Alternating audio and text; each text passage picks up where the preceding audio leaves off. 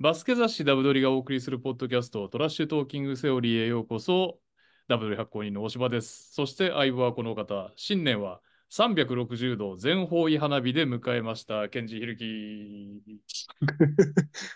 おはようございます。すごかった明です。けましておめでとうございあま明すけ。ましておめでとうございます。本年もね、失礼いたしよまろしくした。お願いします。ねよろしくお願いします。リスナーの皆さんもよろしくお願いし ます。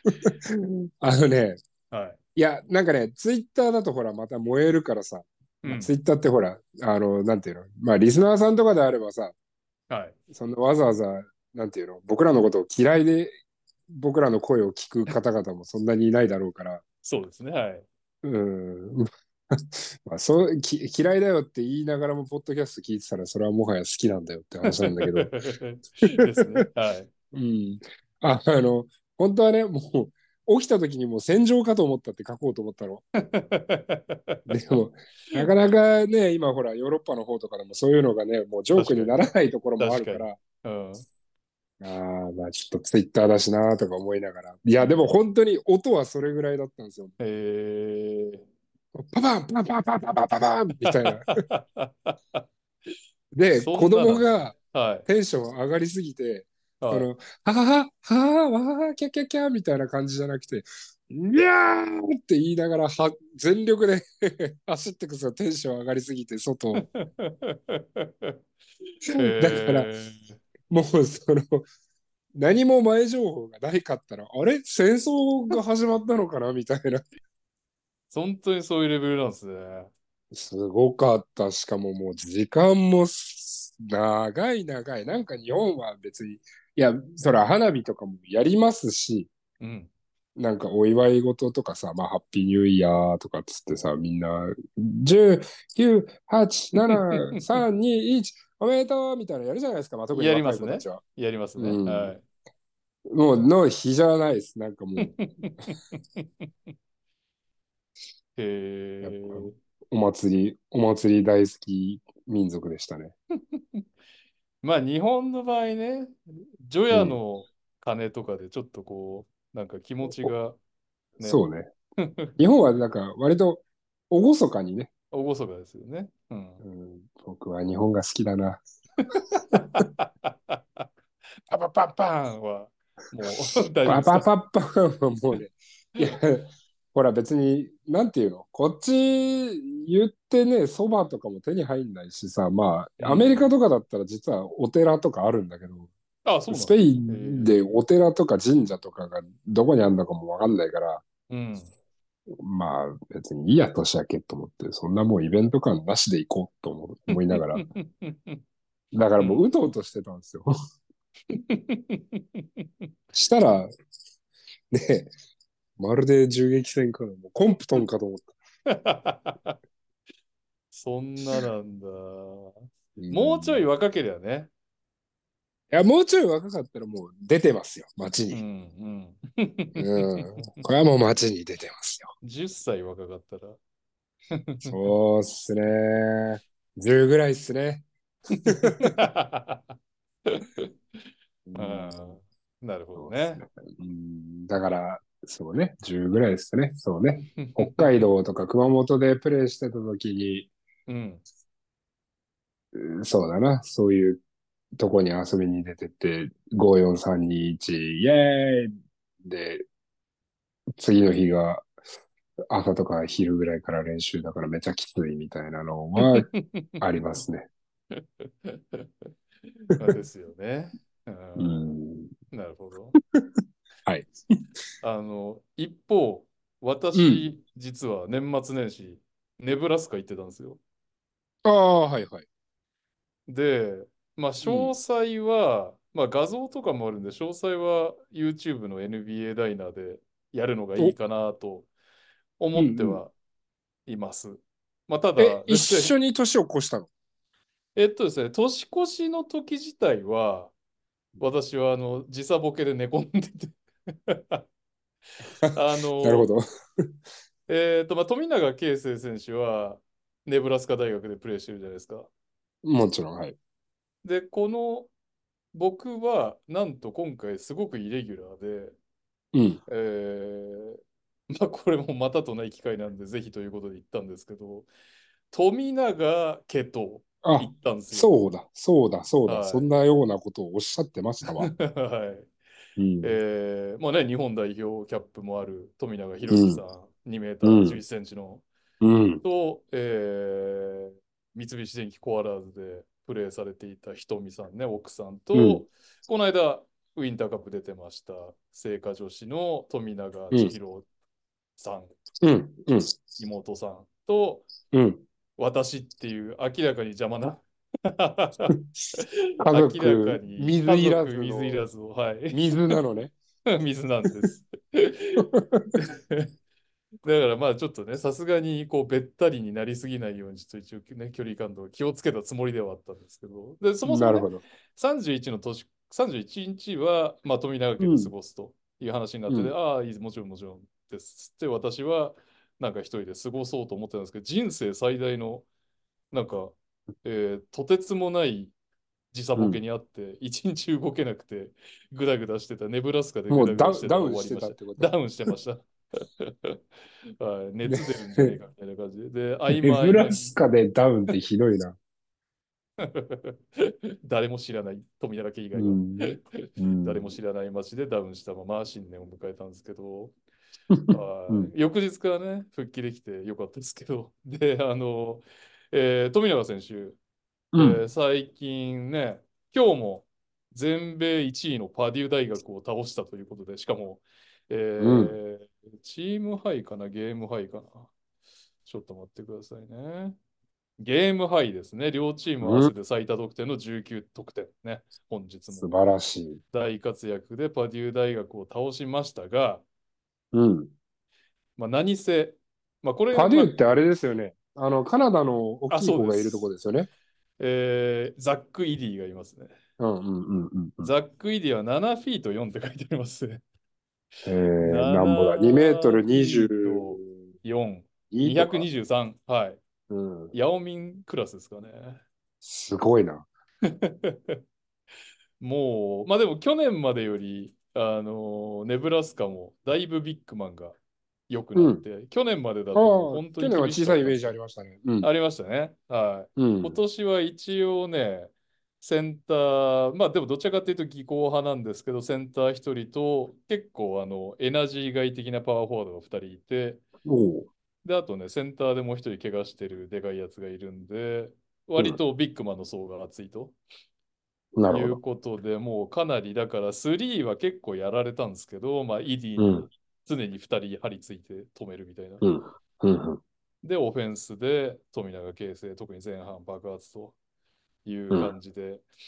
で、さらに、まあ、その、まあ、パディに勝ったのが一番ネブラスカとしてはでかいんですけど、我々、えー日本人的な目線でいくとですね、そはいの年始に行われました1月3日、私が現地にいたインディアナ大学との試合、これが凄まじくて、28点取るというね、おはい、あの、 何がすごいってね、全、もうバレバレだから、ううん。全ポゼッションフェイスガードされてるんですよ。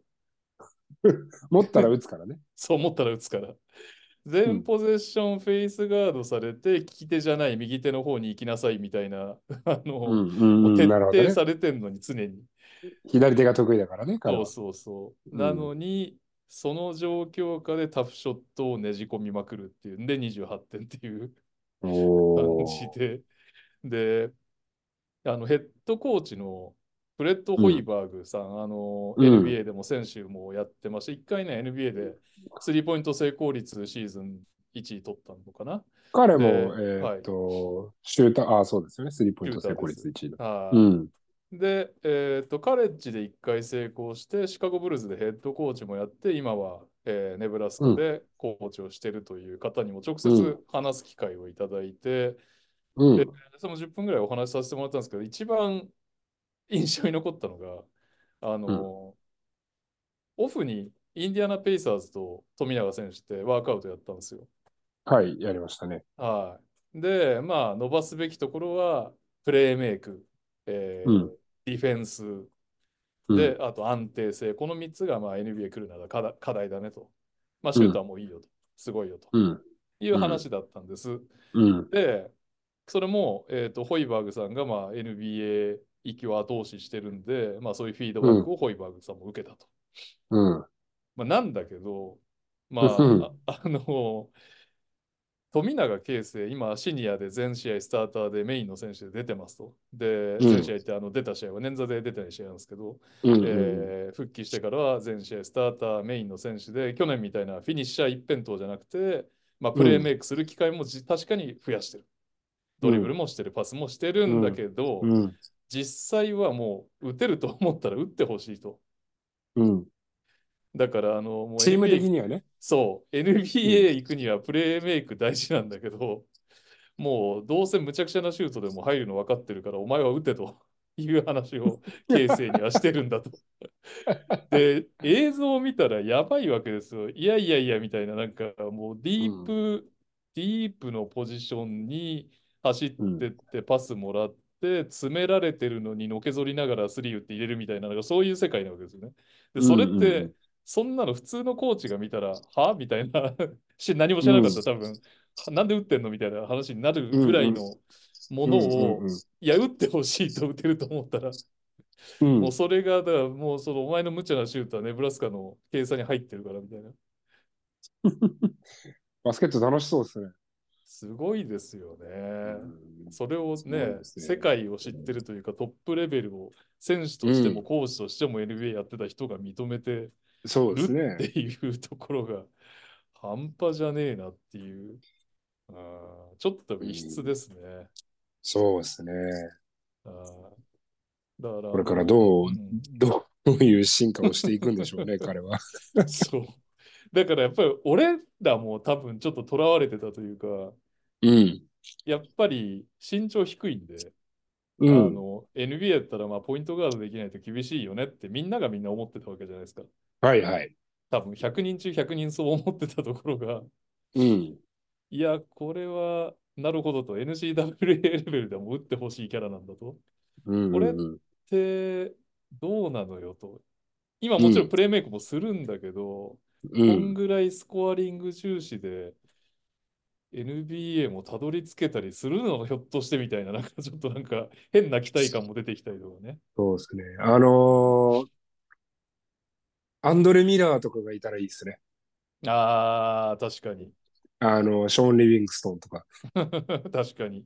大きいポイントガードがいれば、ほら、別に、そうっす形ね。成はポイントガードを守ればいいだけど。そう いうことなんですよね。うんあーウィングがやっぱ大きいですからね、あっちは。NBA は。大きいっすね。またもう一個。個。うんまあ、でも何にしても、ホイバーグさ んがそこまで言うから、何かスペシャルなものを見出してるんでしょいや、そうですね。もうなんか、世界でもベストシューターの一人みたいな言い方でした。最初うん勢い余って世界一のシューターだみたいな話だって、 え、世界一みたいな反応した。おお、じゃあ世界一のうちの一人だみたいな こと、う。うん。まあ言ってるぐらいの感じなんで。 まあ何せよ楽しみですね。まあ、あの、今のまんまだとやっぱりドラフトにはうん測ることはないと思うんですけど、うん。小さいから。理由は、うん理由は小さいからなんですけど、うん。これね、今の現時点でもなんか 2way でワンチャンちょっと取っとこうかなっていう思ってるうんチームがいてもおかしくないかなっていうレベルにまでなってきましたよね。なんか、全然、 ちょっと 2way で思いついたんですけど。あはい。あ、まあ、2way っていうのは、えっ、と、もしかしたら大島さんちょっと補足をお願いしたいんですけど、僕、これ、そうです NBA と、えっ、と、NBA の下部リーグの G リーグというのがあって、ね。はい。で、そこをまあ、すごくざっくばらんに言えば、行ったり来たりできる契約ということでいいですかそうですね。試合制限付きで、うんうんだり来てあえーっとですね、渡辺裕太選手が最初にもらった契約ですね。うんうんはい。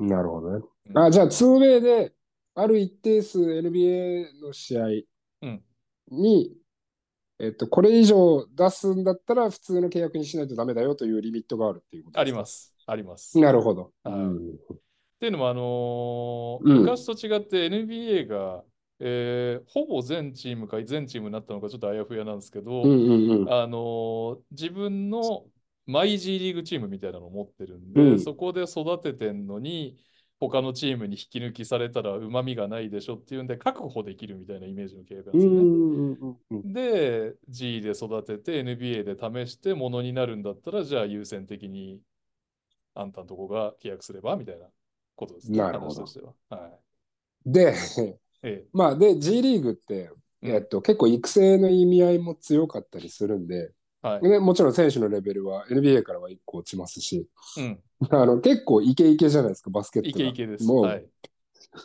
特攻はバンバン出るし、あの、ワンオンワンもトップからドリブル、ドリブル70回ぐらいついて打ったりするやつもいるし、はいはいはい。っていう話でいくと、はい。京成富永 G リーグとかだったらマジぶっ放しそうだなと 思って。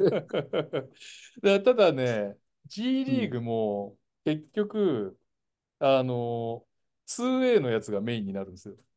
うんうんうん。だから、あの渡辺選手も一時すごく良かったし悪かったし半々のところが G リーグでは育てたいからハンドルとかさせてもらうわけですよ。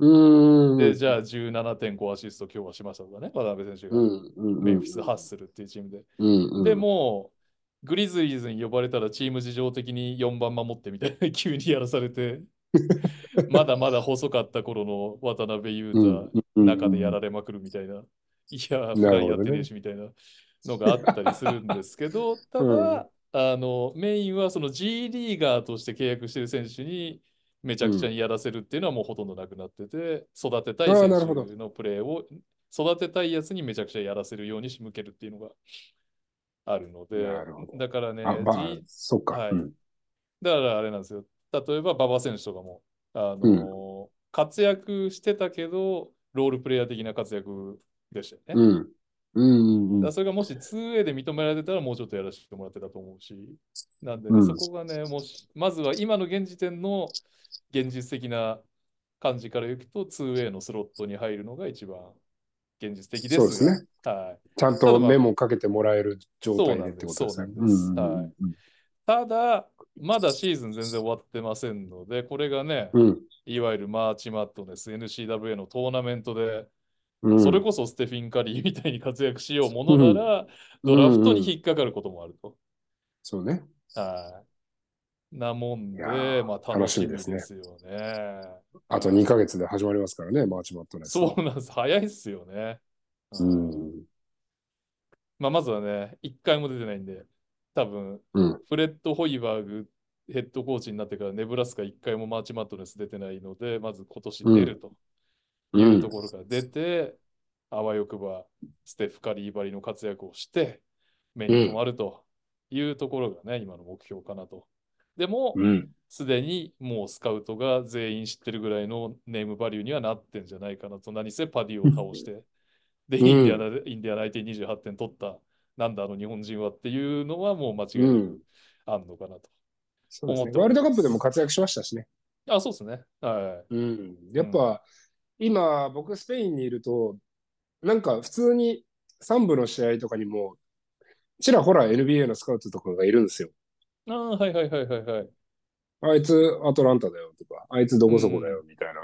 なるほど。えみたいな。めっちゃ普通のおっさんやけどみたい な。全然、あの、ウェアとか着てないんですよ。ただのおっさんなんですよ。そうなんですね。うーん。まあ多分あの、なんていうんですかね、フルタイムの本部に常駐してて、やれスペイン行ってこい、なんたら行ってこいとかじゃなくて、うんえっと、スペインにいる人で、はい。試合を、えっと、多分 NBA のチームから、こうこうこういうのがいる、えーいるかもしくはいないか探してくれみたいなのがあって、うん。試合をバンバン見に行って、レポートをどんどん上げてみたいな人たち、うんうんうんがいるんですけど、うん。なるほどね。はい、そうそういうやつらが、あの、普通にうろうろはしてるんで、うんうんうんうんうん。っていうことでいくと、まあ、インターナショナルのね、ほら、スペインの3部でいるぐらいなんだから、ワールドカップとかもう確実に見に行ってるだろうから。そうですね。はいうん。うんなんで、まあ、それでいくとね、やっぱ河村くんもどうなるのかって気になりますけどね。やっぱこの2人気になりますね。気になりますね。うん。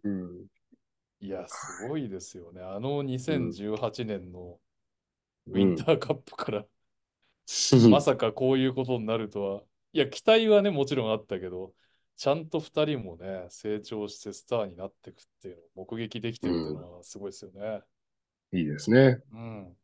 はい。でですね、まあその画像とかは YouTube をぜひ、ちょっとで今週用意できるかわかんないですけど、来週になっちゃうかもしれませんが、えーチャンネル名はバスケットボールダイナーで、私は、えー NBA ジャパンシニアエディターの大西レオと、えーイラストレーターの MQ さん、インカレのね、ロゴやった MQ さん、うん。と一緒に NBA ダイナーというコーナーでやってますので、えーそちらをぜひチェックしてもらいたいんですが、さらに、今回ですね、なんと私、うあの勝手に喋ってる番組が3つぐらい、これを含めてあるんですが、うん。それぞれになんと、うん。キャップに富永啓生選手にサインをいただきまして、プレゼント用にうん。確保してまいりましたよ、トラッシュトーキングセオリー視聴者視聴者用にも。うん。というわけで、富永啓生サイン入りキャップ、プレゼントしようかと思いますが、トラッシュトーキングセリューは、まあ、ダブドリ公式ポッドキャストなので、うまあん。他が非公式なわけではないんですが、う ん。ダブドリ公式なんで、まあ、ちょっと落ち着いたら、僕今ね、ダブドリ赤量で、ちょっと今週うん忙しいので、来週にでも落ち着いたら、フォローリポストキャンペーンでもやりますかね、トラッシュトーキングセオリーとかのハッシュタグをつけて。あの、よくやるやつね。はいうん。いいんじゃないですか。はい。ですので、ぜひね、今からダブドリのツイッターアカウントをフォローしていただければと思います。はい。お楽しみにしてください。とういん。うわけで、今週のニュースいきますか。うん。えー、まず、怪我ですね。えーはいこれは痛い。川崎ニック・ファジーカス選手が戦線離脱になってしまいました。ラストシーズンを戦っていたんですが、左膝関節、内側側副靭帯損傷で全治未定でございます。どうにかね、えーチャンピオンシップに戻れるぐらいの怪我であると、あのー前十字とかじゃないんでね、側副靭帯の損傷、うんどうなる、そうね川崎どうなるファジーカスといったところですね。うん。うん。見たいっていうファンは多いでしょうからね、最後に。そうですね。私含めて。うん。うん。すごいですね。現役引退表明で、ここまで26試合全部先発。平均15.9点、8.2リバウンド、3.7アシスト。 うん。もうとてもなんか引退する人の数字じゃないですけど。うん。そうですね。なんかでも、あの、かっこいい引退の仕方ですね。まあ、このままいけばだけど。うん。うん、確かに。うん、はい。ぜひ戻ってうんこれることを祈っております。えーそして契約ね、えーまあ、学生的な大物系が何人かいましたね。えーまず福大大堀、渡辺レオン選手、うん。まだ高校2年生ですが、ライジングゼファー福岡の特別指定選手として加入することになったということです。うん。いいですね、そういう流れは。うん、いいですよね。ぜひね、はい。 206センチ98キロですからね。うん。やっぱりプロとやり合ってフィジカルの重要性みたいに気づくみたいな瞬間があるって言いますもんね、ビッグマンも。うん。うん。うん。 110キロぐらいまでなってほしいで すね。そうですね。うん、はい。えー、そして、東海大、黒川小鉄選手、特別指定選手、アルティーリ千葉加入ということですね。アなルるテほィどーリ行きましたね。割とうん。層の厚いアルティーリ。うん。うん。えっと、あ、1月5日に発表してんのか。サイ・アルティリは、ちょっと待ってくださいね。えーっと、試合に出てるかどうかってこそう、試合に出てるかチェックをし忘れましたが、あまだ出てないですね。うん。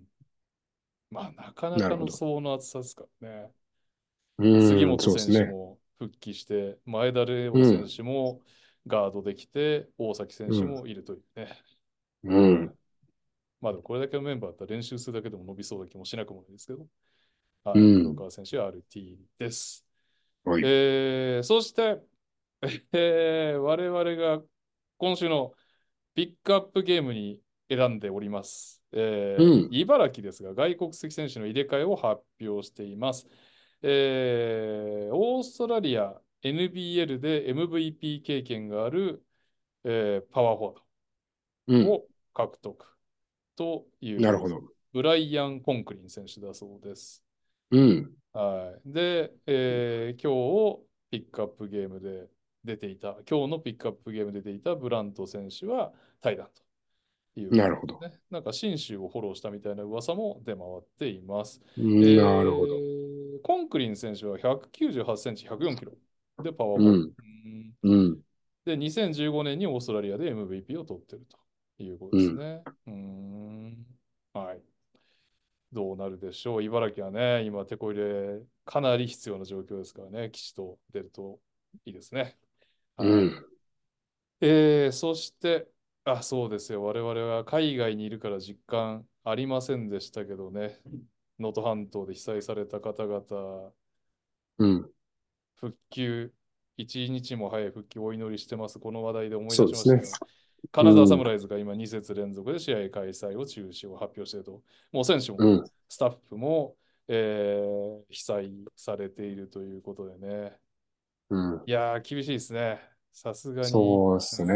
まあ、結構想像を絶するというか、普段当たり前だと思ってた生活が急にストップするんで、まあ僕も熊本の震災の時に熊本にいたんで、はいはいはいはいはいはい。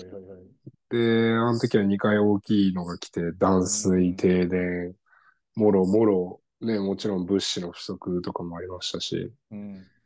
で、まあ、それに加えてね、今回は寒さがね、またあるでしょうからね。うーん、あ、本当ですね。しかも能登半島ですもんね。そう、なんで、うんなまあ、今、一人でも多くの人がね、救われる、もしくは元の生活に戻れるっていうのがね、もうみんなが願ってることでしょうけどね。そうですね。うん、いやー、サムライズ、今季ね、あまり、むしろ、この地震抜きにして大変そうな状況でしたからね。うん、どうなるという状況ですね。うんはい。頑張れ、サムライズ。うん、はい。そして、えー、 これ、驚きの入ってきましたね。うマーク海島氏、B2 滋賀のデベロップメントコーチに就任。ん。おーというわけで、なんと、うんまず、あれですね、2018年に明星大学のアシスタントコーチをしていたマークさん。うん、そこからね、あのエージェント会社のシューハーリーでスキルコーチみたいなのやってましたが、えーう昨シーズンから茨城の GM に就任しまして、今季成績低迷を理由に解任されていました。うん、そこが今度うはんプロでコーチ系うということで、ん。なるほど。うんどうなるどうなるですね。いや、すごいですよ、本当に。まあ、何度も言うようですけど、マークさん、僕と出会った時は歌手っていうステータスでしたからね。NBA が好きな歌手っていうプロフィールだったところから、ついにプロコーチまでね、来ましたんで、うん。はい、成功をお祈りしております。滋賀ですね。はい。うん。はい。えーっと、はい。いやーこれは残念。もう、ひるきさんも泣いてるでしょう。泣いたことでしょう。馬場選手、ダンクコンテスト欠場ということ でね。 今見たらさ、あのービュフォードも欠場になってんだよね。あ、だからですね、今ね、コー・フリッピン、DJ ・ステフェンズ、吉井宏隆、あ、ビュードも本当だ。じゃあ、リュウ・チュンチンこれ4人、うん、4人。 ?4 人でやんのか。やんなきゃいいのに。いや、でもちょっとステフェンズだけ見たいですけど。ステフェンズと、まあ、フィリピンも結構すごいですね。あの子もういなくなっちゃったんだっけ、B から。誰ですかあの、日系人の子。んなんだっけ。久だけ。ああ、いやいやいやいや、いるんじゃないですか。えーっと、え、城ジョーダン・ハミルトン、茨城にいるんだっけ。いや、茨青森城をカットされた後どうなったのかなえー、ちょっと待ってくださいね。調べましょう、こういうのは。うえ。ーっと、あれ、先週検索機能がなくなってる。少々お待ちください。アクセ リアルタイムで。リアタイでね。あら、この子いないかも。カットされてる茨城で止まってますね。ああ、じゃあカットされなんかあれっすよね。最初青森と契約してたのに、そうです、そうです。強奪、強奪な のかわかんないけど、抜けてはい。ってことですそよね。その後いないってことですね。 ああ、そうですか。うん そうです。か。 なるうほど。ーん。なるほど。うん、なるほど。はいはいはい。11月12日の試合を最後にうん。出ていないと。ああ。ってことなるほは、間に合わないでしょうね。こっからエントリーは。うんそうもう試合ないですもんね。うん。うん。残念まあ、フリッピン選手もすごいっちゃすごいですけどね。うん。大阪部選手とか見たいかな。ああ、いい、でもじゃない。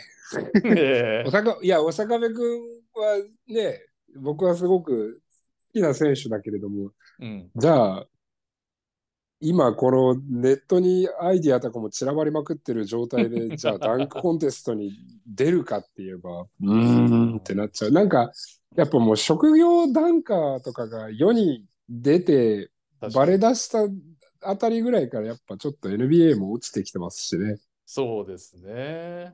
どう考えてもあの職業ダンカーの子たちがすごすぎて。で、NBA の選手も職業ダンカーとトレーニングするみたいな話ありましたよね。ああ、そうですね。ダンクう 選ん手が。 うんえっと、職業ダンカーっていうの は何かっていうのをリスナーの皆さんに説明すると、はい。えっと、まあ NBA が、えー好きな方でもそうでない方でも、おそらくまあマイケル・ジョーダンであったりとか、うんえービンス・カーターであったりとかは聞いたことあると思うんですよね。スラムダンクチャンピオンとして。はい。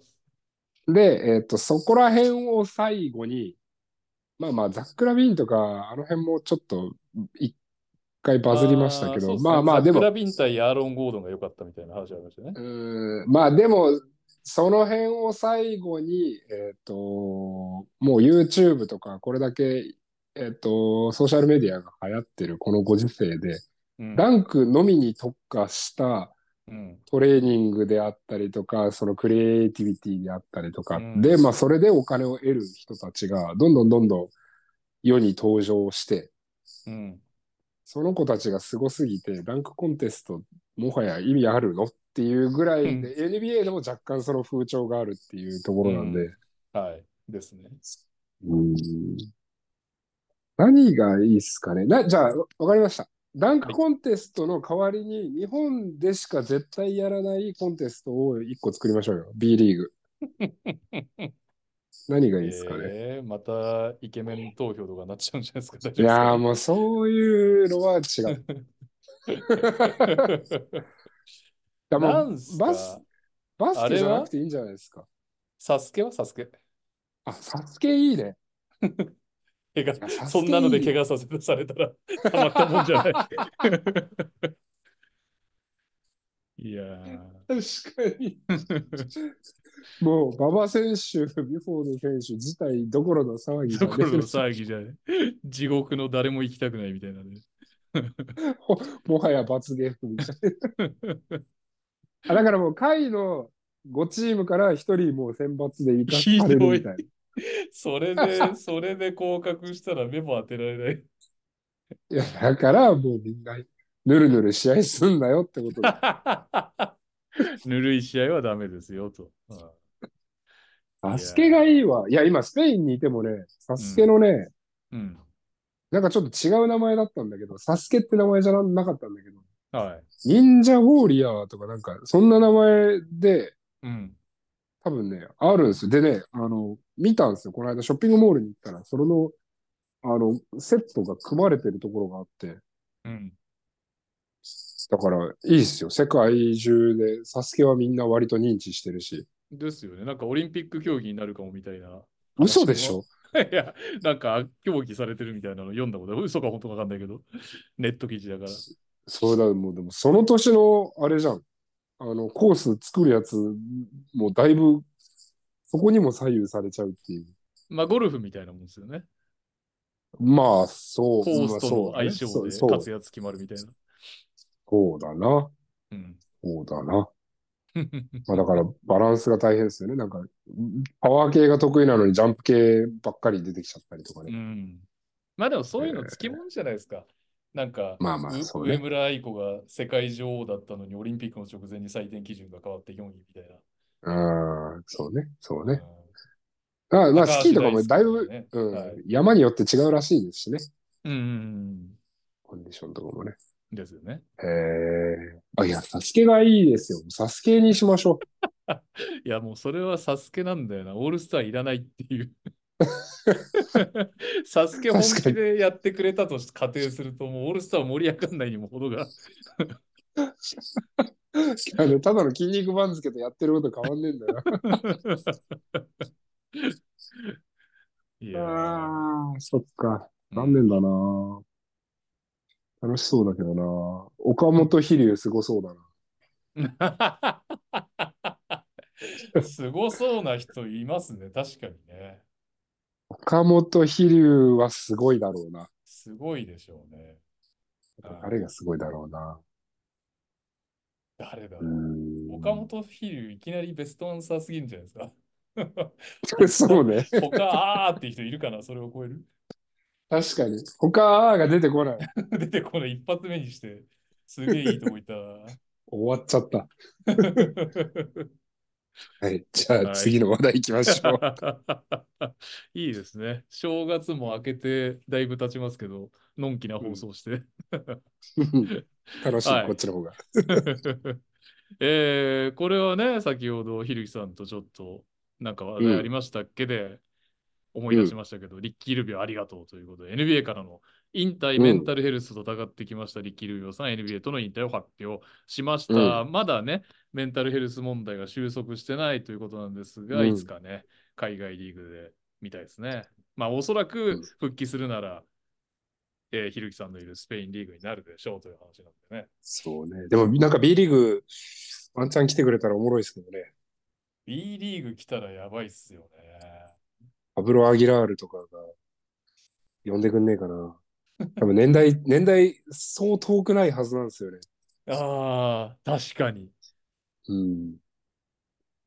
しかも、なんか、ヨーロッパの選手って代表の選手たちめちゃ仲いいじゃないですか。長いですね。うん。うん。なんかもう、ルカとかも代表活動をするために俺は頑張ってるぐらいのことを、まあ、リップサービスも含めてだけど言うじゃないですか。言いますね。うん。うん。ないかな。ルビいーやの B リーーグ熱いなルビオ B リーグ熱いっすよね。ー熱いっすね。しかもなんかめっちゃ手本になりますしね。あの、こう別にそう、身体能力にうん、依存しないポイントガードというか。確かに。うん。まあ多分いや、実際来たらやばいでしょうけど、身体能力っていうか、その、 オフェンス力も。絶対、うん。 B に来たら半端じゃないと思いますが、NBA ではね、どちらかというと劣ってる報道されてましたからね。うん。うん。いやー、見たいですね。うんどうですかトヨタ、トヨ タさん。ドーンとね。いやでもね、なんかルビオかどうかわかんないけど、やっぱり2026の B プレミアには、往年うのん J リーグ的なね、大物をうん見たいは見たいっすよね。どっかやってくれねえかなっていう気持ちはやっぱちょっとありますよね。ドドンそうね。 3億ぐらい。ドドーンとね。うん。ちょっと、あるでしょう。サプライズは。ね。その頃だったらラッセル・ウェストブルックとか来ないですかね。あ二年後あー、三あ年れ後です二年ね。そ後ういう、だから、今まで日本に来た一番ネームバリュー高い選手って誰なんだろうな。ジョシュ・チルドレスかな。ああ、チルドレスはすごかったっすよね。実際にそう NBA でも成績残してましたもんね。あとは、スタートでプレーしてたのって言ったら、サクレとか奥。インああ、誰ですオかクイン。サクレ。 あ、サクレ、サクレね、確かに。まあ、弱い時期のレイカーズではあったけどはいはいはい。ハワード怪我してる間、スタートでしたよね。うーん、奥院、うんそうね。ああ、ライアン・ケリーもスタートやってましたよね。まあ、そうね。あとは、ブライアン・クッ。ねク、ああ、デイビッド・ベンは、うん。うんやっぱちょっとそれ以上のというか、ちょっと、そうですねせ。めてなんだろう、なんだ、セカンドユニットを率いてプレイメイクしてましたとか、例えば、せうめて、んロールプレイヤうんー以外を見たいですよね。ちょっとスターがやっぱ来てほしいですね。だから、当時の J リーグで考えると、やっぱ、スターが来てましたもんね。ジーコとかね。そうですね。そうなんですよね。うんだからやっぱそうなると、まあ、なんかアイザイア・トーマスとかジョン・ウォールとかそういうところですよね。最低、最低ラインが。そうですね。で、かつ、まあ、トーマスとかやってくれるのかな。ちゃんと、なんかこの 2試合のバックトゥーバックをきちんと毎週やってくれるスター選手な、いねえんだよな、そういうのが。やってくれそうなもう選手いいじゃが。ないですか。別に土曜契約でもいいと思いますよ。 日曜いないの。俺全然いい と思う。だってあれですよ。あの今、AS モナコっていうチームがはい。はい。ユーロリーグにいて結構強いんですけど、あ、あれだ。なんだっけ。それこそオールスタケーンのボそれ元ケンボウォーカーがあ、そう、僕は契は約い契約したんですよ、今年。で、はいユーロリーグだけです。そういうことか。国内の試合もう国内は出ない一個も出ないです。うん。ああ、なるほどね。だからもういいっすよ、別にそ れでも。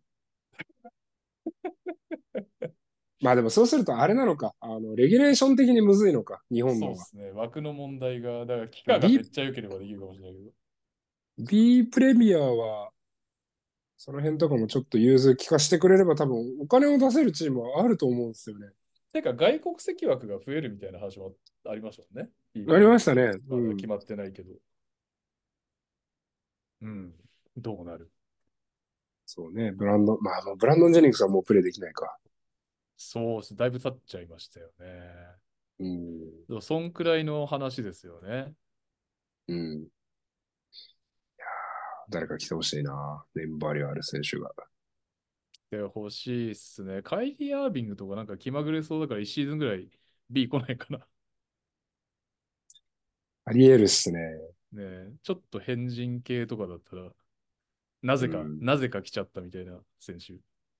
うんどうなんすかねなんか、どっちに、だったらダラダラプレイできる中国に行くよってなっちゃうんじゃないですか、やっぱ。ああ、それは言えるな。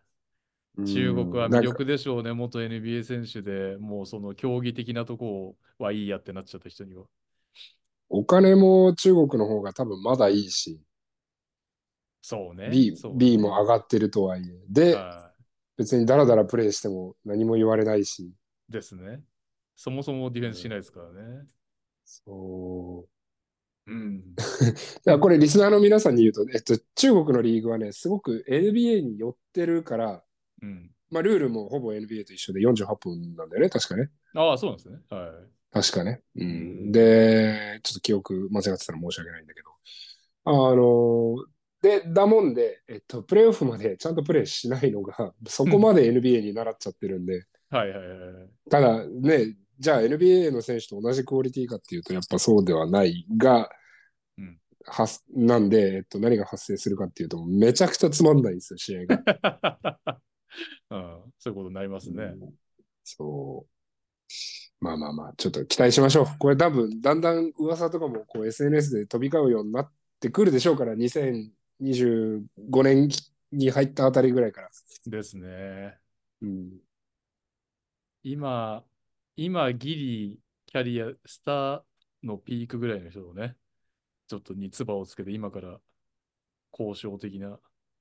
うん。うん。スターじゃないとね、結局、パンチがないんですよね。だから僕らが、うん、なんか、じゃあ変な話、ベン・シモンズが、うんもう NBA で使い物になんないから、日本来ましたっつったら、うんバスケ知ってる人だったら、いや、ベン・シモンズ日本だったら結構やばいと思うよみたいになるじゃないですか。うんなりますね。うん。けど、一般の人からベン・シモンズ誰それはってなるから、ななっちゃうか。それが辛いっすよね。まあね。もうなんならもうギディとかでもなっちゃうじゃないですか。だからギディもう問題起こして NBA からねう、ん追放されましたとかっつって日本来て。はいギディって。まあでもまあ日本で人気を積み上げていくスタイルっていうのも楽しそうですけどね。それを僕らが見守るっていう。まあ、そうですね。まあ、花はありますしね、ギリだったら仮に。うん。うんまあ、あ若い子を近近づけなきゃいいだけで。 いましたよ。あの、 しっかりスルーしたな。いや、大丈夫、大丈夫。いいですよ。。まだ確定してないいから、松本人志と一緒だ から、あ、そ うだね。歌川式やバスセドだからまだ。はい、どうぞ。はい。えーっと、なんだっけ。あそうそうそう。バックトゥーバックもやってくれそうなスターいました。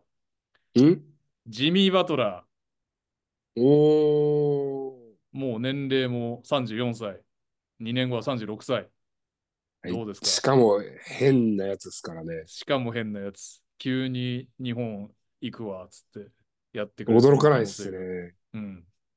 これジミーは見たいですよ、来たら。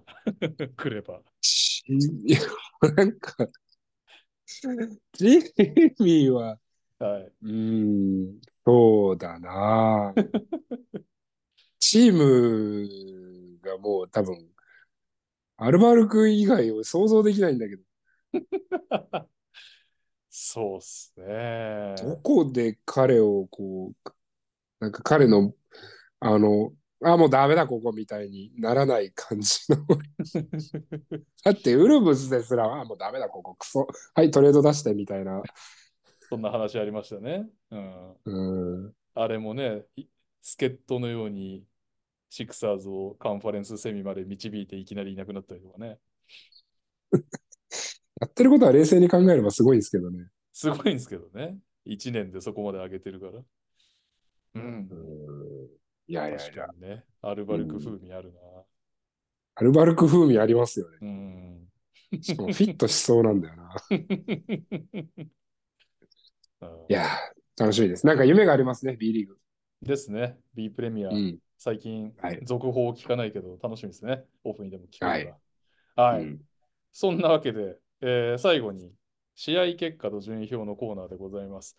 えー B1 は2節行われまして、まず第15節、宇都宮が新州に連勝、茨城、京都一勝1敗、秋田が FE に連勝、アルバルクが佐賀に連勝、川崎がドルフィンズに連勝ときて、島根が大阪に連勝したんですが、えーゲーム1のビュフォードのスタッツご存知でしょうかえー、50何点、10何リバウンド、10何アシスト。 さすが。えー正解は50得点、14リバウンド、12アシスト、2スティール、1ブロックだそうです。頭いかれてるな。違う、俺ね、そうだ、俺これね、うんあのー、えっ、と、年末年始に、 はいえっ、と、ウィスコンシンじゃなくて、ネブラスカ行くって聞いてたから、はいはいはいはいはい。連絡しなかったんだけど、はい。このスタッツラインを見たときに、うん。 いやもうちょっと三河茨城はもういいからこの島根線にしようって言おうと思ってたん ですよ。なるほどね。どんうなんどうやって取ったんだと、50点。そううん。でもちょっと、えっ、と、まあ僕も年末はゆっくりしたいなっていうのがあったから。ちょっとでもこれ見たいな。何にせよ。見ました試合。見てないですか見てないです、見てないです。結構バタバタっすね。もう6日に帰ってきたんですけど。じゃあ次のピックアップゲームこれにしませんあ、そっか。いいっすか、天皇杯は。え、まだだってベスト4ぐらいでしょそうです。天皇杯かオールスターっていう2択です。うわじゃあ島ー。え、根え天大阪にしま皇すはい。杯やって、はい。今日天皇杯じゃないですか。はいああ今日確かーなるほどね。いや、天皇杯、いや、島根、大阪、でも結果分かってますもんね。そうなんですよね。じゃあ天皇杯見ますか、おとなしく。えー、ちなみに、うん。そうですね、組み合わせやっときますか。全然言うの忘れてましたけど。えーっと、天皇杯は1月10日で合ってますね。本日、川崎対長崎、えー横浜対宇都宮ですね。勝った方がベスト4。勝った方がベスト4に行きます。で、待ち受けるは琉球と千葉と。うんうんうんうん。なるほどね。はい、川崎、長、え、川崎、長崎、えー横浜、横宇浜都宮。うーん。うわうん。微妙。なんなんか一回予想してますよね、すでに確か。そうしてましたっけ俺、なんつったの横浜っつったのかな忘れちゃったな横浜って言った気がする。うん。なんか、結局、前のラウンド、全然みんな本気出さないっていうか、ロスタースカスカでやったりしてたじゃないですか。っうんうんうん。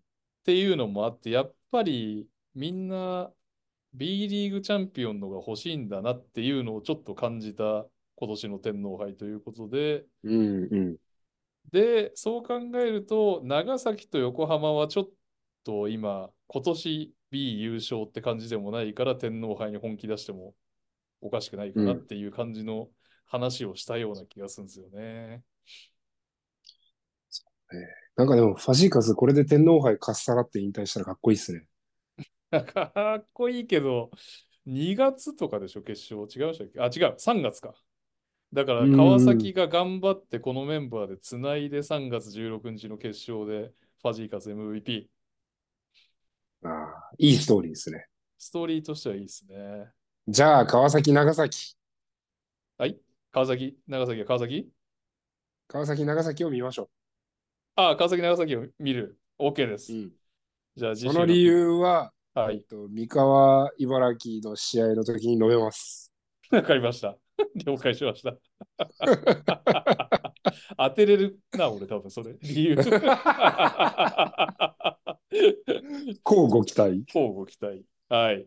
えー続きまして、北海道、富山に連勝、そして琉球、仙台1勝1敗、なんとゲーム2、阿部亮、キャリアハイ25得点、最後、ネイサン・ブース、ブザービーター、仙台勝利というね、うん起こしてます。えーで、3位、円がジェッツに連勝、渋谷が群馬に連勝、ビーコル・ミカが1勝1敗で、えーゲーム1、注目のカイソットデビューということで、横浜カイソット4.4リバウンド3ブロックを記録しています。えーそして広島が長崎に連勝しました。そして第16節、広島が秋田に連勝、宇都宮、大阪に連勝、群馬と島根は1勝1敗、アルバルクが川崎に連勝ときまして、三河が茨城に連勝し、このカードはゲーム1を後ほどピックアップゲームのコーナーで取り上げます。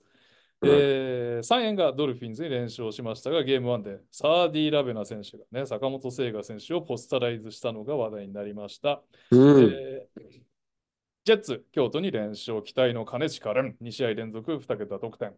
えー FE と琉球1勝1敗、佐賀が仙台に連勝。長崎と信州が1勝1敗だったんですが、ゲーム1で生原選手、脳震盪から久々の復帰を果たしてます。おめでとうございます。うん。えーして渋谷が北海道に連勝、富山とビーコルは1勝1敗、ゲームはなんと河村選手、B リーグレコード更新、20アシストを記録しました。というわけで、うん B1 の順位表いきますか。うん。えー東地区1位、アルバルク東京24勝4敗、2位、宇都宮ブレックス22勝6敗ということで、かなり東地区は順順当というか、2位、1位、2位が決まりつつあるうん東地区。固まってきましたね。はい。で、3位、千葉ジェッツ15勝13敗で以下5割を切っています。秋田、うん。仙台、群馬、北海道、茨城という順番で、茨城は2勝、厳しい状況になっていますが、外国籍の手を入れて果たしてというところ、えー中地区です。1位、3円ネオフェニックス24勝4敗、2位、シーホース三河19勝9敗、3位、川崎ブレイブサンダーズ、サンダース17勝11敗、4位、サンロッカーズ渋谷15勝13敗以下が5割以下でございます。FE、横浜ビーコル、新州、富山となっています。えーそして西地区です。1位、琉球ゴールデンキングス20勝8敗。2位、島根スサノーマジック17勝11敗。3位、名古屋ダイヤモンドドルフィンズ16勝12敗。4位、広島ドラゴンフライズ15勝13敗。5位、佐賀バルーナーズ15勝13敗。以下、5割以下です。長崎、大阪、京都となっています。うん、だんだん順位がなるほどという感じになってきましたけど、気になるところあります、えー、佐賀がちょっと上り調子になってきたのと、ですね。うん、広島もですね。ですね。なんか川よより崎より西西地区がカオスになってますね川崎がちょっと落ちてきたのと、今5連勝中のサンロッカーズ渋谷怖いですね。いやー、なんとかなるもんですね。まあ、期待値 が、期待値がね、高いところからずっこけスタートでしたけど、さすがにという感じですかね。さあどうなるんでしょうね。あとはまあこの、降格争いもね、毎年毎年僕は結構楽しんで見ちゃうんです けど、まあ今ね、今明らかに茨城が大変2勝、その続いて富山4勝、信州5勝、えーうん京都と北海道が8勝となってますね。そうですね。この辺までですね。うん、ですね。うん。うんまあ、あとは大怪我とかがね、なない限そうりだはねって感じですかうね。ん。うんはい。はい。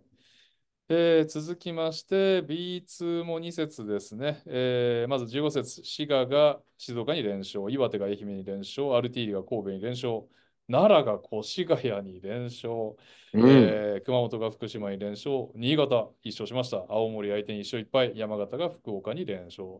そして16節です。滋賀が愛媛に連勝、福岡が神戸に連勝、熊本が奈良に連勝、熊本調子いいですね。えーうん越谷が青森に連勝、なんと福島がアルティーリに土をつけまして1勝1敗、えー新潟が岩手に連勝、山形が静岡に連勝で結構 B2、それこそ残留争いが混沌としてきたのではないでしょうか。えー順位表を見ましょう、えーうん東地区です。1位、アルティーリ千葉27勝3敗。2位、越谷アルファーズ18勝12敗、ちょっと調子を落としてます。3位、山形ワイバンズ17勝13敗、4位、青森ワッツ16勝14敗、以下5割を切っております。福島、岩手、新潟となっています。えー西地区です。1位、滋賀レイクス23勝7敗、2位、ライジングゼファー福岡21勝9敗、3位、熊本上がってきました、ボルターズ20勝10敗、えーうん以下5割切ってます。神戸、静岡、奈良、愛媛となっています。うん。こちらはもうアルティーリが一つ下馬評通り抜けている感じがうん。しますが。滋賀がでもはい。いいですね。滋賀ね、いいですね。福岡が8連勝で西地区。結構福岡は盤石かなと思ってたところを抜きましたね。確かに。そうですね。福岡も悪いわけでは決してないんですけどね。最近ちょっと福岡負けが込んでんのかなそして、そして、えーっと、うん8勝13敗かなうん。えーっと、まあ、8勝、うん、8勝13敗かなのところからうん、 9連勝をして、山形が今17勝13敗で、えープレーオフ圏内に余裕で入ってきてますね。来ましたね。山形。うん。これは、あれでしたよね。開幕時はノーマークでしたよね、山形。 土のマークでしたね。ドノーマーク。うん。やりますね。うんうん。気になるチーム。まあ、そっか、だから B2 をね、また久々に取り上げてもいいですね。まあ、今週は天皇杯として。はい。えーそして B3 ですね。えー13節がおの行われて、香川が岐阜に連勝、エクセレンスは八王子と分けました。福井が富山へ連勝、山口とアスプレイ一勝いっぱい。湘南と埼玉も一勝いっぱい。岡山、品川に連勝しています。えー東京ユナイテッド、三重に連勝、鹿児島が立川に連勝ということで、順位表です。1位、福井ブローウィンズ23勝3敗。2位、鹿児島レブナイズ21勝5敗。3位、香川ファイブアローズ20勝6敗。4位、横浜エクセンス17勝9敗。5位、東京ユナイテッドバスケットボールクラブ17勝9敗。6位、埼玉ブロンコス16勝10敗。7位、徳島ガンバローズ16勝10敗。8位、立川ダイス14勝12敗。ここまでがプレーオフ圏内以下、八王子、アスフレ、山口、湘南、三重、品川、岐阜、トヨタ合成、岡山、金沢となっています。うん。うんうんうーん。徳島がちょっと落ちてきましたね。落ちてきましたね。うん。まあ、で鹿よ児り島、ちょっと見たいかな。鹿児島ちょっと見たいですね。鹿児島対福井か、鹿児島対香川ちょっと見たいな。ちょっあとあ、試合そう見でてみすよう。ね。うん。あとはもピうックアップじゃなくて。あピック、ピックアップでもいいです。ピックアップとかっこつけて。うん。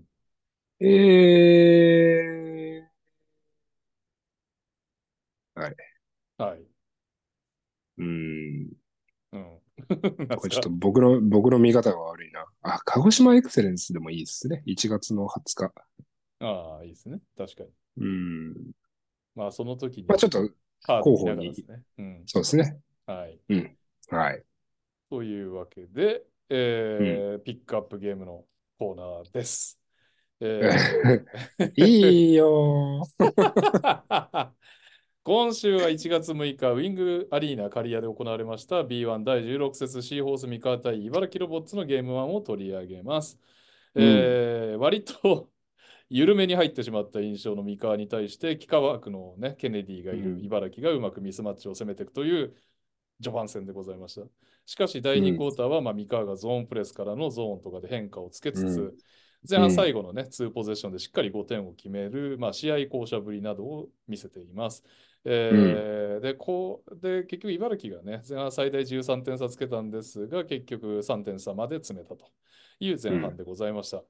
ーた、だ、えー、3, 区3クォーターの入りも悪かった三河、茨城に簡単に走られてしまいます。後半は、うんあの第4クォーターまで待たずにゾーンプレスとゾーンを使うんですが、結局このクォーターはずるずる離されて55対65と10点うん三河ビハインドうで第4クォーターへ突入します。えーたうんだ、うんダバンテをね、中心に茨城をまあ攻略した第4クォーターということで、2分半切って三河9点リードは、これは、えー成績表通り三河勝利で終わるのかなと思いきや、うん茨城がプレス3、プレス3、スティール、レイアップでなんと31.6秒で逆転という怒涛の展開、 えー最終的にね、レイマンのシュートで同点オーバータイム行き、オーバータイムもまあレイマンが活躍して93対86で、三河が勝利するんですが、おそらく勝った三河ファンもちょっともやもやが残りそうな、ぬるっとした試合という感じでございました。えー個人成績です。勝った三河、ジェイク・レイマン29点5リバウンド、ダバンテ・ガードナー24.6アシスト18リバウンド、西田雄大11.4アシスト、ザック・オーガスト8.10リバウンド。負けた茨城です。トーマス・ケネディ20.7リバウンド、平尾篤信16点、アンガス・ブラント15.8リバウンド、チェハーレス・タプスコット14.7アシスト13リバウンド、ジョニー・オブライアント10.5リバウンドでした。いかがでした、ひるきさん。 えまさに G リーグ見てるようでしたね。いやー、結構ちょっと申し訳ないけど、全然面白くなかったっすね。 ゆるかったですね。うーん、緩かったな。ターンオーバーも、なんか、質の悪いターンオーバーがすごく多かっ たし、あまああいう試合になっちゃうってどういう時なんですかたまにあるじゃないですいか。やまあなんかプレピックアップゲーム見てても。おお、うーん、なんでしょうね。うーん、三まあ河は油断まあ、ホーム三だ河しはもう、だらだらプレイしてた感じですね。だって4クォーターは良かったっすね。はいはいはい。最初からでちょっとオーガストのプレッシャーとか違いましなんか、ちょっと、まあ何がしたいのかなっていうのは若干ある。だからダバンテとか、どう考えてもダバンテでイニシアチブを握れる。で、まあもちろんダバンテも万能なわけではないですよ。い意味わかんないレイアップとか落としてたりとかしてましたし、うん前半は。た。はいはい。だけど、ダバンテがどこにいると相手が嫌で、彼がボールを持つ回数が増えたおかげで、うんえっと、4クォーターは確実に追いついたわけじゃないですか。10点、はい10点ダウンなんですよ。多分よ3ピリオ終わりの時点で。うんうんうん。で、 えっと、そこから3だったり、パスだったり、なんだったり、で、ダバンテで追いつくんですけど、はいはい。あの、確かに彼が、じゃあ、スリーポイントラインからバックダウンして、なんだかんだっていうのは、オフェンスの流れが悪いし、うんで、彼がファールをもらえないタイミングとかもあるじゃない。うファールもらえなくて、おーいってなってる間に相手に走られてありま点すね数決められちゃうみたいな。うんただまあ、それはコントロールできるものだとは思うんで、うん。だ例えばコントロールできないっていうのは、僕はこれ、茨城の負けた理由は、僕は結構これ、コントロールできないこともあるなと思う。それ、すなわち、スリーポイントがオープンで入らなすうんうぎ。んだいぶいいショットはいっぱい作れている。これ別にタフショットじゃないです。37本スリー打ってて11本。で、29%。うんうん。別に、ひどいとまでは言わないけど、決していい数字とも言えない。はい。ただ、この試合を見れば、うん。あこれはちょっと入らなすぎだろっていうのが結構出てくるんですよね。うんうんうん、だ僕はそれがやっぱり、それはだから打つべき選手じゃない選手が打ってるのか、うん。うん。もうそれともシンプルにチームの中でスリーポイントが入らなすぎるのか。うん。これはでも、あんまりコントロールできることじゃない。別にそのシュート、シューターって一朝一夕にシュートが上手くなるわけでもないし、はい。ね、入らなければどんどんどんどん相手に収縮されて守られちゃうから、永遠に入らないっていうループが生まれちゃうし、うん。うん、まあまあ、だとしても、じゃあ誰が打つかとか、まあどういうペースで試合を運ぶかとか、まあ工夫の仕様はまああるんですけど、はい。うん、ちょっと、だから、なんか三河がダラダラしやってて、まあ、最後勝ちましたけど、もっと、なんか締まった試合をしてないから、多分今この中地区での2位ぐらいの立ち位置なんだろうなとか思ってたりとか。だから選手は別にやっぱ三、河てちょっと最近良くなってきたはずなんじゃなかったかなっていそう、だから、成績それをには楽しみにしてたのに、そうですよね。それで、なんか三河が見たいからこのカードにしようみたいな話でしたよね。そう。だったら昔ながらのだらしない三河だったから、 そんなのはもう桜木 JR の時代でもう十分見たんだわと思いながら、だってね、12月は琉球も倒してるし、うん。えー、三円倒してて、広島に立てしててっうてん、いうね、上り調子なはずの三河だったんですけどね。まあだから、多分、三河の方がやりたいことは結構わかるんですよ。うん。多分、ペースをわざと上げようとしてるのもわかるし、スペーシングとかもわかるし、はい。そのまだ、えっと、ガチャガチャしてる中でもやりたいことはこれなんだろうなっていうのはあって、どちらかというと、うんダバンテ・ガードナーが圧倒的すぎるけれども、ヘッドコーチがやりたいこととは多分あんまりマッチしてない。うん。なるほど。ただどう考えても、じゃあ才能で言ったら誰が一番あるのかっていう話でいくと、ダバンテ・ガードナーになってしまってるという、ちょっといびつな状態だと思うんですよ、チームとして。なるほどね。うん。ただまあ、それも、まあまあ、コーチの腕の見せ所だろうと思うけど、うん。まあ、ある種ちょっと、なんていうの一つの場所だけに責任を追求できるものでもないから、はい。うんそんなイメージはあるかな今の三河を分析するのであれば。めちゃくちだかゃらフォローになってるかどうかわかんないですけど、強いて言えば結構あの回してるんですよ。おうんえーとスタートも。だガードナーじゃないですか。まあ、実力で言ったら。まあ、なんだけど、こう休みを入れてあげてるんですよね、ポコポコと。うんうんうん、なでるほど結ね。局、この試合はベンチから出したんだけど、うん。ニッチもサッチもいかないから32分使ってるので あんまりなんかこう、意味はなしてないけど、まあ強いて言うと、こうぐるぐる回してますっていうのはありますね、うんミカの場合。3人を。そうね。だからまあ、うん。ただこれでプレーオフ勝てるかって感じはするけどな。プレーオフ行ったところで。ね。選手はむちゃくちゃいいです。別にオーガストも、まあちょっとこのスリーポイントを開けられた時にポコポコ打っちゃうのは止めた方がいいと思うけど、はいはいはい。このレイマンにしオーガストろ、なんどうしたの、うんなんかあの、そんな入らないキャラじゃなかったですよね。僕もなんかそんな、こんなに入らない感じで開けられる選手のイメージはないんですけど、ですよでね。もまあ、パーセントを見るとそんなにうん、いいものではない、ではないですね、32%。うん、うあん。まあでも最低ということでもないな。そうですね。うんただ、この試合ぐらい開けられて32%なのであれば、まあ、うんっていう感じはするけど。うん、そうね。うんで、レイマンも、レイマンは、なレイマン、レイマン様様って感じもする けど。レイマンはやっぱりちょっとなんか、あれだっつってましたね。その仙台のコーチが、あの、笹山コーチとちょっとちらっとオフレ、オフレコって言わないか、あの、廊下で話したときに、うん、やっぱり打つタイミングがちょっと違う。うん、あの、NBA っぽいタイミングで打ってきて、そういうのに、こう、B リーグの試合に慣れてると、ああ、ここで打つのかっていう時があうんあって、そこで決められるから結構大変なんですよね、みたいな話をされてましたね。うん、なるほどね。まあこの試合でもありましたよね。NBA っぽいタイミングのショット。うん、ありましたね。うんそうね。石井康介ぐらいの立ち位置の選手がもう一人ぐらいいると面白そうですね。ちょっとやっぱ、なんか、荒い感じはしますね。試合見てて、三河は。うん。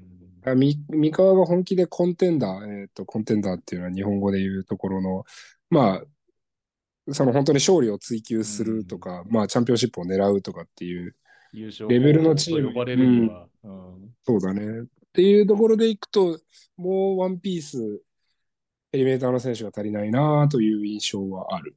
うん。な。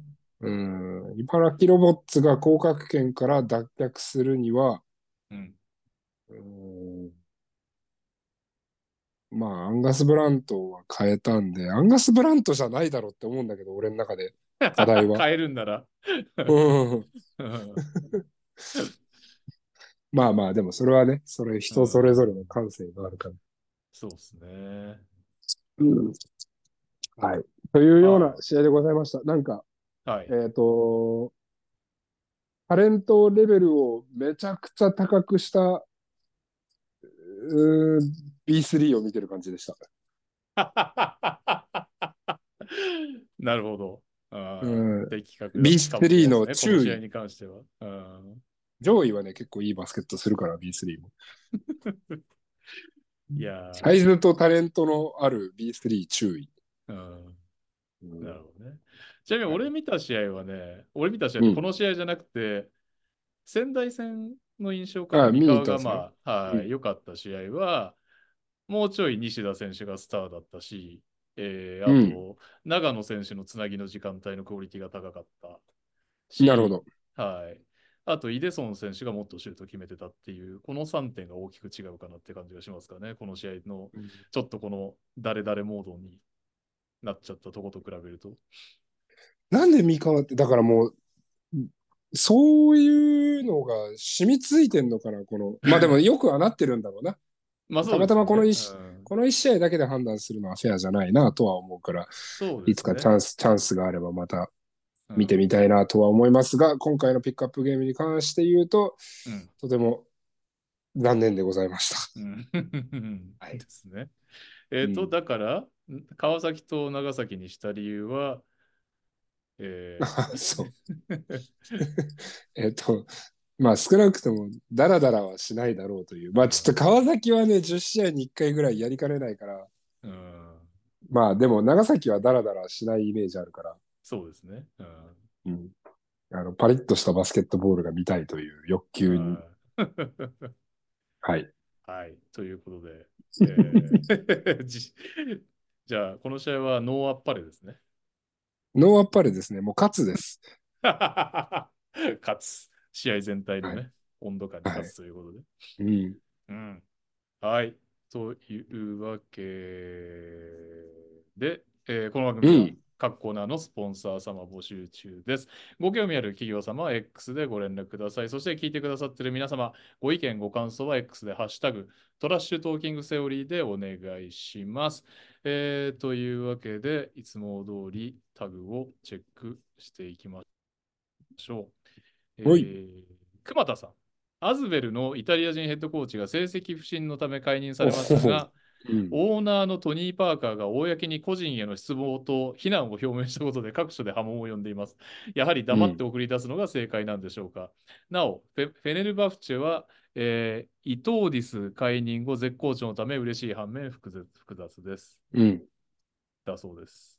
そうね。 えーっとね、めちゃくちゃユーロリーグの話題ですね、これは。はいえっと、イタリア人ヘッドコーチって、あの、ポベッコっていう、えーっと、ユーロとかで多分、えー記憶に新しい人もいらっしゃるんじゃないかな。試合中にものすごいパッションが強くて、自分が退場した試合とかを、もう、試合終了間際になって、自分のイタリアのチームが勝ちそうになったから、選手たちの方にベンチに戻ってきちゃって、勝利を一緒に喜びたくなっちゃって、で、はもういはいもうすっぽんだろうみたいに選手から戻れって言ったりとか、廊下で、えっ、と、ヤニスが、次のゲームだったんだよね、ヤニスが多分 うね。んでイタリアが勝利して、うんはいヤニスに思いっきりもう、子供みたいに飛びついて、はい 思いっきりほっぺにチューして、みたいな。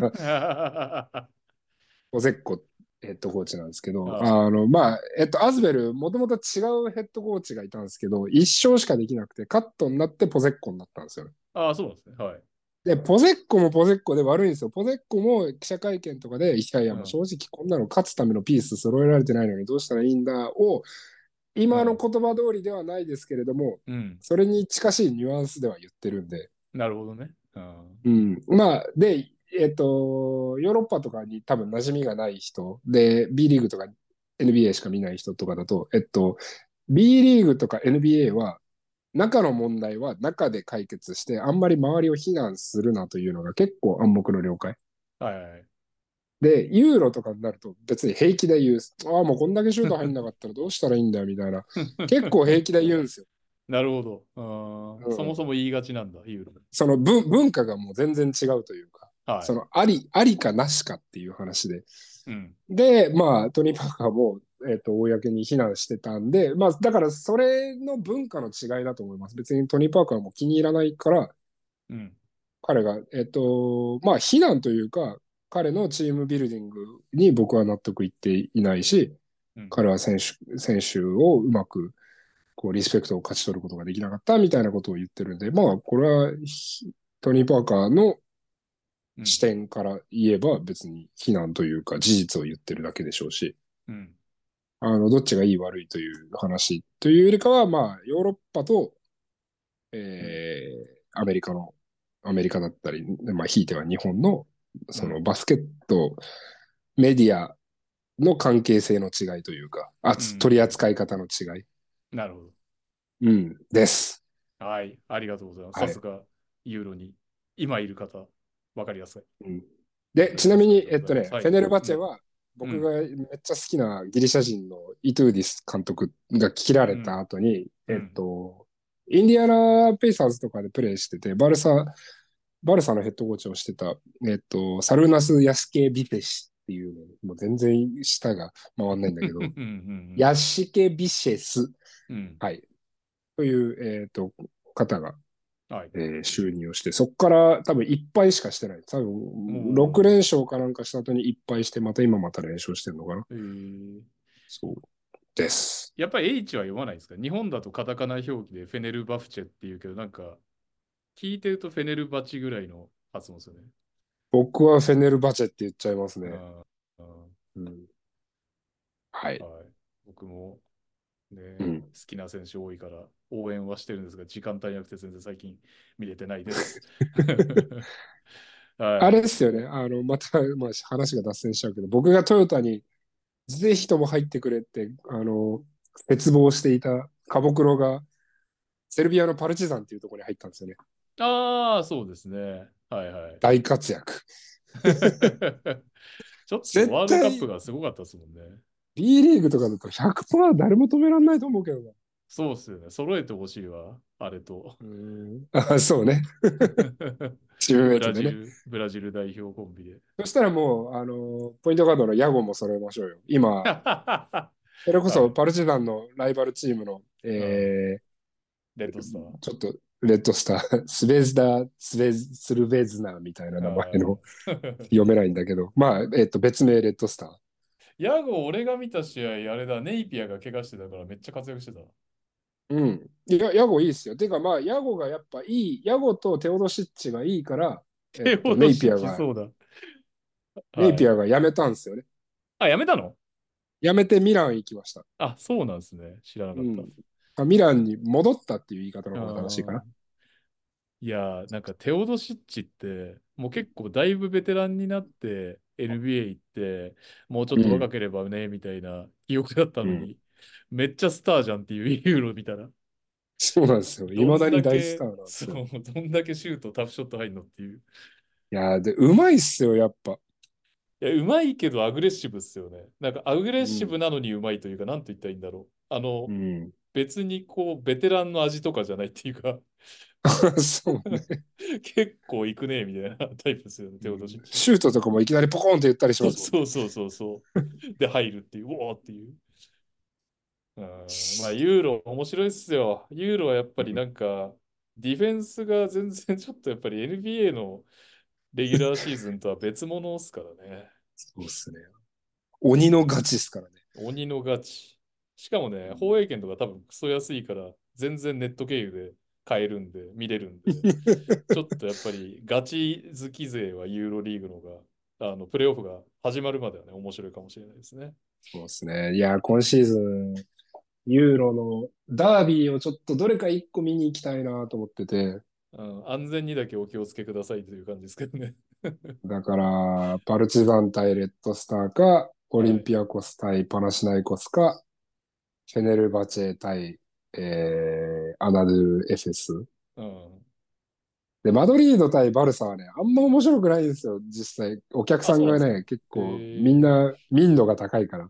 あ、そうなんですね。いやいやいや、えっと、その、今言った3つに比べるとという 話ね。なるほど。今言った3つはもう、ね、死人が出るレベルなんで。 発煙筒系ですよね。そうそうそう。屋内スポーツのはずなのに発煙筒が焚かれ てる。あ、でも、この間、うちの、はい。あの、バレンシアバスケットってほら、施設がめっちゃ、あの素晴らしいから、はい。えっと、ジュニアぐらいの大会だったら、うん多。分600人、700人ぐらいの、えっと、普段トップチームと僕らが練習してるコートがあるんですけど、うん一応スタンドみたいなのがついてるんですよ、小さい。まあ、はい600は言い過ぎだ。400人ぐらいかな。だから親とかが見に来るには十分の。うん。でアンダー18の女の子の試合で、お父さんたちがめちゃ切れちゃって、はい。レフリーの若い男の子泣かしてて、 えボロクソに言ってて、めっちゃかわいそうってなっ てて。ああ、おもろかった。ーまあ当然別にチームは関与せずってことですね、そこは。最初させりゃいいのにな。 まあそうっすよね、はいそこまでいったらね。はい。えー同じく熊田さんです。ユーロリーグでも選手間トレードの導入が噂されています。うん個人的には国を渡る選手の負荷が大きすぎて反対ですし、そもそも実現不可能と思いますが、もし実現したら B リーグがさらに人気リーグになりそうです。お二人のお考えをお聞かせください。うーん、なるほど。いやー、実現しないんじゃないかな。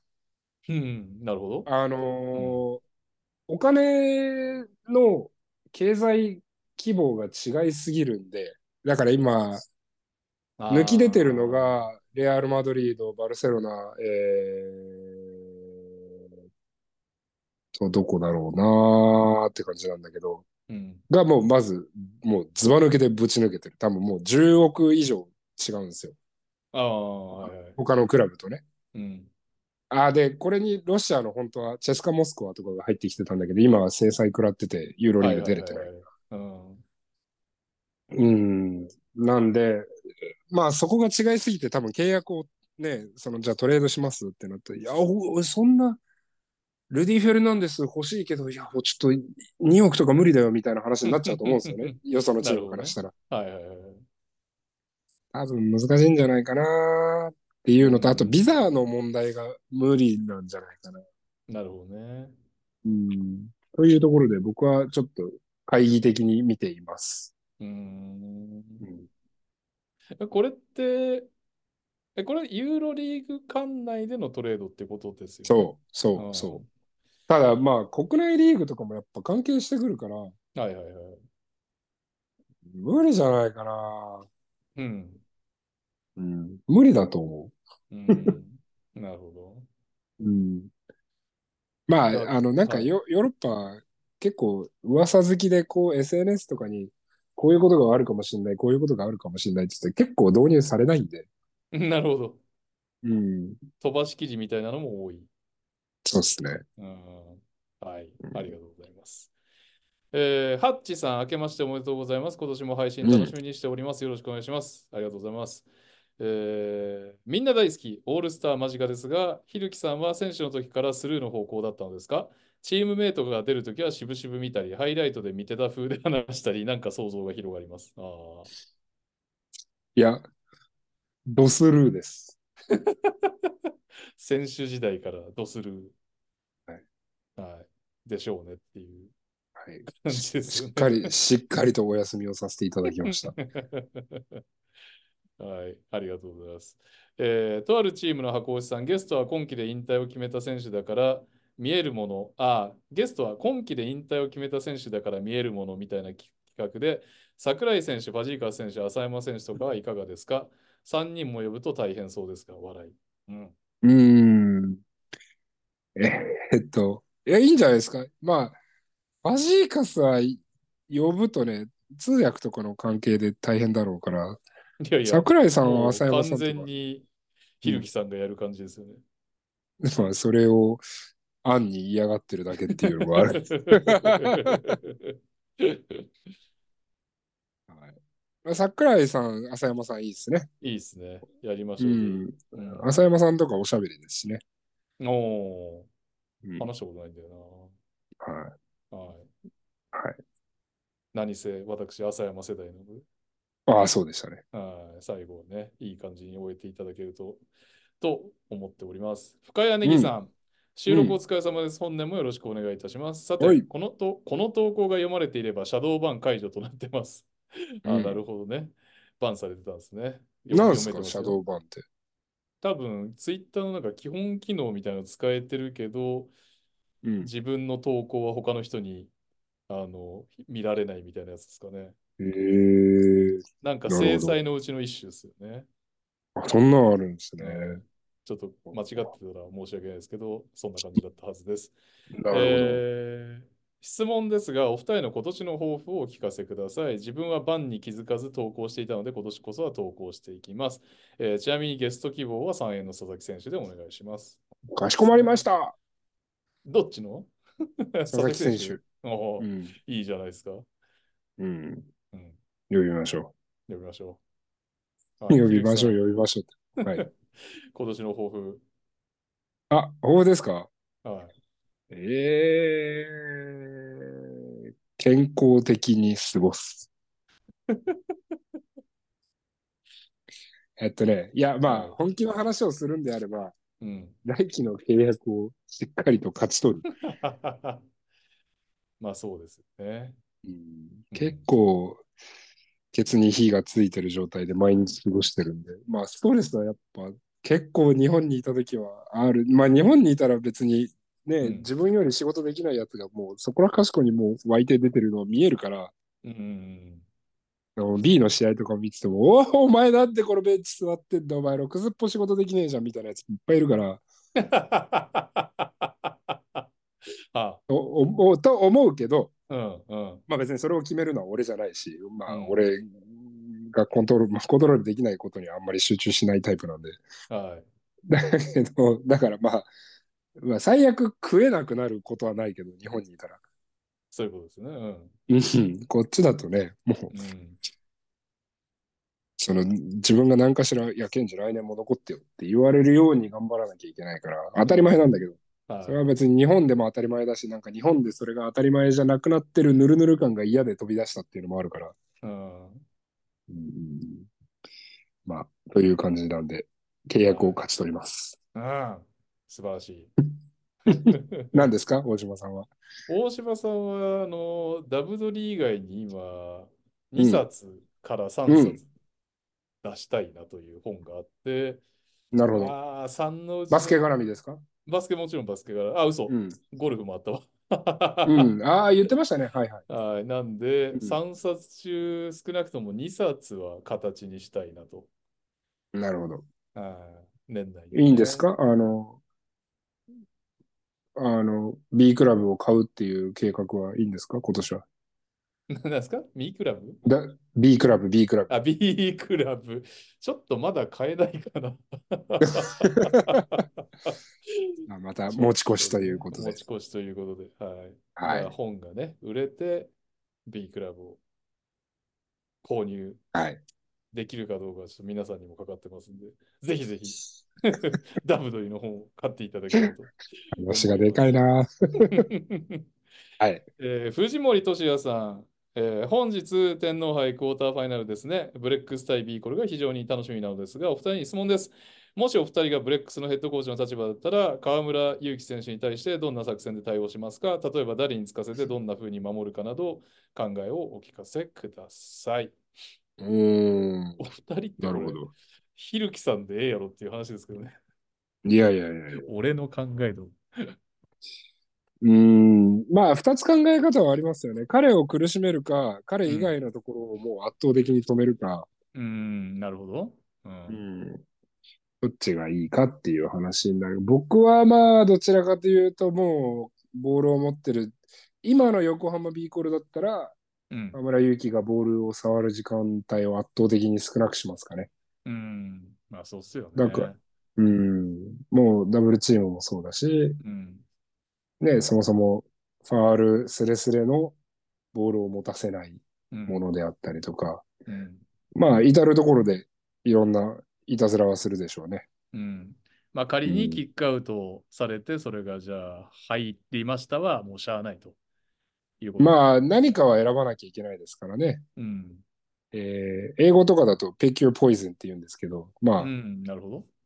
何でね、取捨選択、どれでダメージを受けるかは自分たちで考えましょうみたいなうん。話なんだけど、うん、まあ僕だったら、河村勇輝じゃない選手、その活躍することに慣れてない選手にボールが回るように仕向けますかね。うん。うんいいですね。ははいい。うんなんか、高島選手とか、ベタ好きさせたいですよね。ああ、いいですね。ずっと、ねち、ねちっこくね。ねじっこく。やっうぱ、彼の、 彼のサイズと長さと機動力、すごいですよね。うん。ぜいいで絶すよね対うざいだろうなっていう相手からしたら。うん。うん、はい。はい。えー、楽しみですね。ビーコルタイブ楽しみも。。うん。はい。えー、ダダダダイキさん。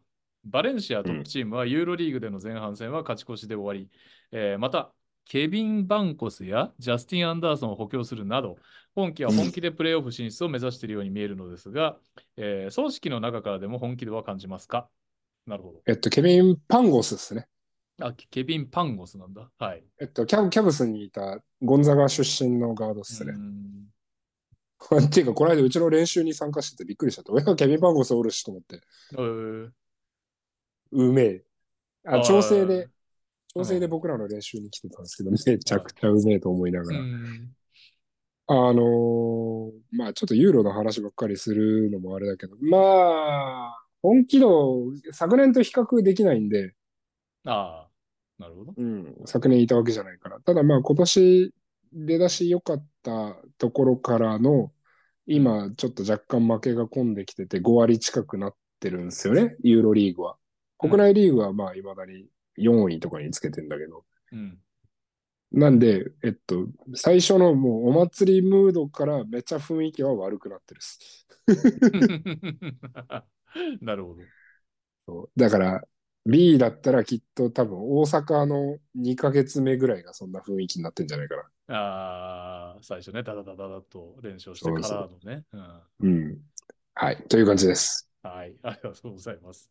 えー、匠さん、河村選手やビュフォード選手、ちょっと前だとマブンガ選手のように、ボールを持つ機会が多いとターンオーバーも自然と増えますが、こういう選手のターンオーバーって、どの程度がチームにとって許容範囲なのでしょうか本数なのか質なのか、得点やアシストとの比率なのか、勝てば OK なのか。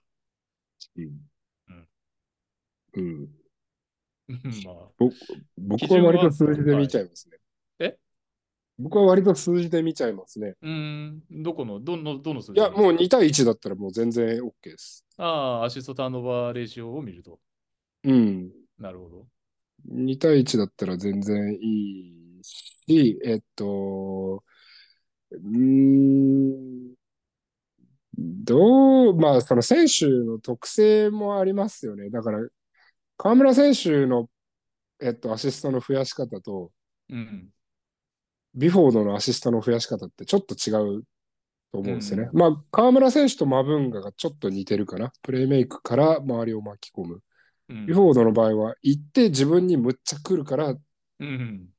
違う選手に出すっていう、ちょっと違う感じがするんだけど、まあ、それによっても変わってくるでしょうし。うん。ただまあ、増えるのはしょうがないですね。まあそうですよね。うん。うん。増えるのはしょうがないし、コーチ側で、えっと、へ、増えないように努力することはできるんで、ああ、なるほど。例えば、シュートで打ち切っていいよって言ったりとか、うん。えっ、と、ターンオーバーにならないようなスペーシングを整理するとか、うん。うん、感じかな。たんうん、それよりも、まあ、どれだけプレーをメイクできるか、うん。点数につながるものをどれだけコンスタントに提供できるかっていうところを考えるんかな。そのターンオーバーのボーンヘッドな質はちょっと気に入らないけれども、うん。うんなるほど。まあ、そもそもそういうのが多い選手は、あんまり長長く、ね、リーグでプレーできないから、なるほど。そもそもレーダーに引っかからないというか、うん。はい。はい。ありがとうございます。えー、水曜日のタコチュースデーさん、アルバルクのアシスタントコーチだけでスクリーンイメージできるんじゃないかぐらい多い。川崎も大概だと思ってたけど、そうですね。うん。かなりいますね、トレーナーまで含めて。うん。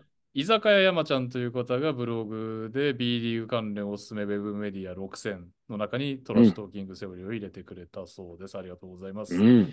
えーグラブーさん、明けましておめでとうございます。今年も楽しい配信楽しみにしています。成人式で盛り上がっているので、お二人の二十歳の頃の話を聞きたいです。また今週は茨城が会の理由を紐解く会だったので、今週は富山が会の理由を見つける会にしてみてはどうですかお願いし ます。ちょっと今、心がもう、三河と茨城に心をズタズタにされてるんで、ちょっと富山はもうちょっと先に送ってもいいですか。残留争いが激化してきてからにしましょうか。うん。うんまあでも最近ちょっと富山、良くなってますからね良くなってますから確かに。えー、成人式行きました行ってないです。仲間ですね。僕も行ってないんですよ。僕はあのー中学から私立だったんで、うで、んしかもうんうん引っ越しちゃってるんで、もう地元うのん友達とかいないから、なんかこう行くとこもないみたいな感じ。なるほどね。うん。僕はアメリカにいたんですよね。あー、なるほど。 そう。で、成人式って何それみたいな感じの。帰ってきてからなんか、そういうのがあるというのを知って。あで、熊本にいる時に多分僕30になったんですよ。で、味噌知識みたいなのを多分まあそのあ、やってて。あ、まあなんか伝統的なものではないらしいんだけど。ー、あー本当にその地域で、なんか、イってベンいトう、がいや、すああ、そう、イベントがあったの。そのなんか伝統的なものではなくて、まあ言ったらもうその、なんマチコンレベルのものだと思ううんんだけど、うん、なるほどね。はい。それにはちょっと行った。えーあ、でもなんか、そんなスーツとか着てない。普通の格好で行った。なるほど。そしたらみんなスーツ着てた。えー、恥ずかしい楽しかったですか味噌汁会話。いや、知らねえやつしかいないから楽しくないよ ね。みんなだって昔話に花咲かせて、普通に自分の行きつけの店に飲みに行くよね。そ の後。あ、誰っつって。 一人で特攻したんですか一人で行った。すげえ。今より全然社交性あるじゃないですか、登場が。ダメですよ。僕、社交性ないのはバレてないんですから。まあ、このリスナーにはバレてるか 確かに、結構言ってる。ら。はい。はい。という感じです。なるうほどねん。あーもう20歳から倍、俺はもう倍生きちゃいましたからね。そうですね。過去僕もあと過去2年ですでよ倍ですね。 うん。もうなんか何考えてたろうとかもね。まあ覚えてることはあるけども、だんだん薄くなってきますよね。うん。いや、そんはいなおじさん2人でお送りすうんるトラッシュトーキングセオリー、今年もね、ぜひ懲りずに聞いていただければと思い ます。うよ はい。よろしくお願いしまろしす。くお願いします。ぜひまた、えーうん質問、トークテーマなどなど、ハッシュタグトラッシュトトラッシュトーキングセオリーでお願いします。ということで、ひるきさん、今週もありがとうございました。ありがとうございました。えー聞いてくださった皆さんもありがとうございます。また来週も聞いてくださいね。バイバイ。バイバイ。